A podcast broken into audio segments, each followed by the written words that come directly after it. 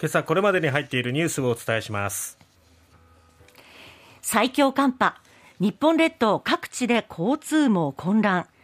新名神高速では10キロ立ち往生。おととしの衆院選最高裁が合憲と判断。一票の格差2.08倍も許容。衆議院で代表質問始まる。立憲民主防衛増税原発政策転換を痛烈批判。ドイツ、アメリカがウクライナに主力戦車供与慎重姿勢を転換。国内最大の銅鏡と鉄拳が出土。古墳時代の最高傑作で国宝級の発見。さてまずは最強寒波ですね、はい、日本列島各地を襲っておりまして交通網も乱れました。えー、エリア、九州で言いますと長崎県諫早市では国道207号で昨日積雪と路面凍結の影響で車およそ200台が立ち往生、はい、雪道に対応できないノーマルタイヤの車が動けなくなったことが原因とみられ県が放置車両を移動させた後の午後4時頃まで続いたと。ノーマルタイヤそういうだね装備してない状況で雪道にてで結果立ち往生になってそしてそこにもう止めざるを得なくって自分はまどちらかに避難をしたんでしょう。放置車両ということになってその後続の車には大迷惑をかけてしまう、ね、ちょっとそれは無責任いやこれはね。でしたね。なのでやっぱり冬のタイヤに履き替えるのか、あるいはチェーンを装備しておくっていうことがやっぱり常に大事だなこの季節はと。特にもう雪降るよっていう予報がね、えー、出てた時はなおのことそう,、いう対策が必要だなと思いますね。そして、えー、やっぱり本当に日本列島各地でこの雪の影響というのは大きく出ておりまして三重県の新名神高速では25日の未明から下り線およそ28キロで断続的に車の立ち往生が発生除雪車が稼働できず現場スタッフらが手作業で除雪に当たっている。大変ですよ。そして、えー、鳥取県の智頭町の国道では24日夜から、そして長野県の上信越道では、えー、24日の午後から車の立ち往生が発生ということですね。うん、そして、えー、鉄道ですが、はい、JR 京都駅につながる京都線などでは24日の夜、電車合計15本動けなくなりまして、はい、乗客合わせるとおよそ7000人に影響が出たと。で、停車時間が最も長かったのは10時間近く、車内に閉じ込められるという。そして、まあ、換気っていうのもなかなか難しいっていうのと、最近は窓が開かない電車が、列車が増えましたよね。なので、そういう中でこう、息苦しくなって体調不良を訴えるという乗客の方もたくさんいて、JR 西日本によると乗客16人が救急搬送されたということですね。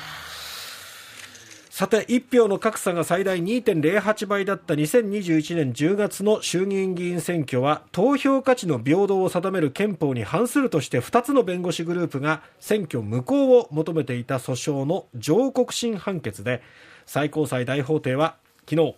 合憲との統一判断を示し、弁護士グループ側の上告を棄却しました。判決は人口比を選挙区の定数に反映しやすくするアダムズ方式を導入するなどした国会の対応を格差是正の観点から合理的と判断したということですね、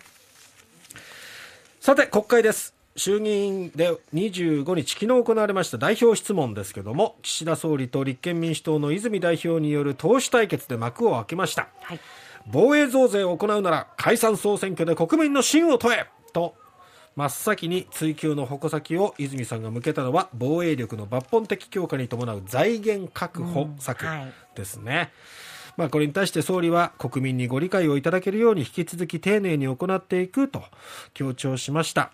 そして、まあ、解散・総選挙はっていうことについては、はい、総理の専権事項として適切に判断しますというふうに答えております。うん、そして原発について原子力を今後も続けていけば再生可能エネルギーは伸び悩むとして原子力発電を将来にわたって活用していく政府の方針に疑問を呈したということですがその上で将来の安定供給を再生可能エネルギー原発どっちで実現することを望むのかと迫ったところ総理は原子力は安全性の確保が最優先とし我が国の厳しいエネルギー供給の事情を踏まえれば原子力を含めあらゆる選択肢を活用していくことが必要となるというふうに反論しております。うんえー、まあ、厳しく追及というところもありますが、はい、ちょっと批判一辺倒だなという印象もありました。泉代表の代表質問でしたけれども、そして岸田総理も相変わらず 具体的なこう言及はないというか答えなのかな、これはっていう感じしましたね。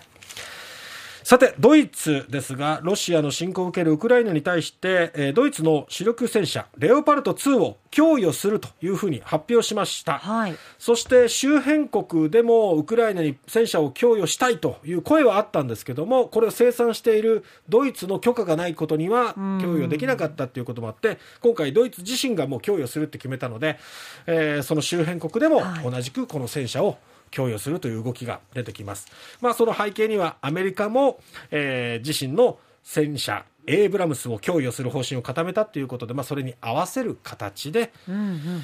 まあ、ドイツとしては NATO に戦火が及ぶんじゃないか、ますますエスカレートするんじゃないかということで、ちょっと慎重な姿勢を見せていたんですけれどもね、ね方針を転換ですね。そうですねなので、雪解けの後に戦争が激化するんじゃないか、ちょっとここが心配なところですね。さて今日毎日新聞でも一面で報じていますが奈良市にある国内最大の円墳富雄丸山古墳の未洞窟の埋蔵施設から過去に類例のない縦の形をした銅鏡とちょっと曲がりくねった剣と呼ばれる鉄剣が出土した、中には古墳時代の金属器の最高傑作と評しておりますよ。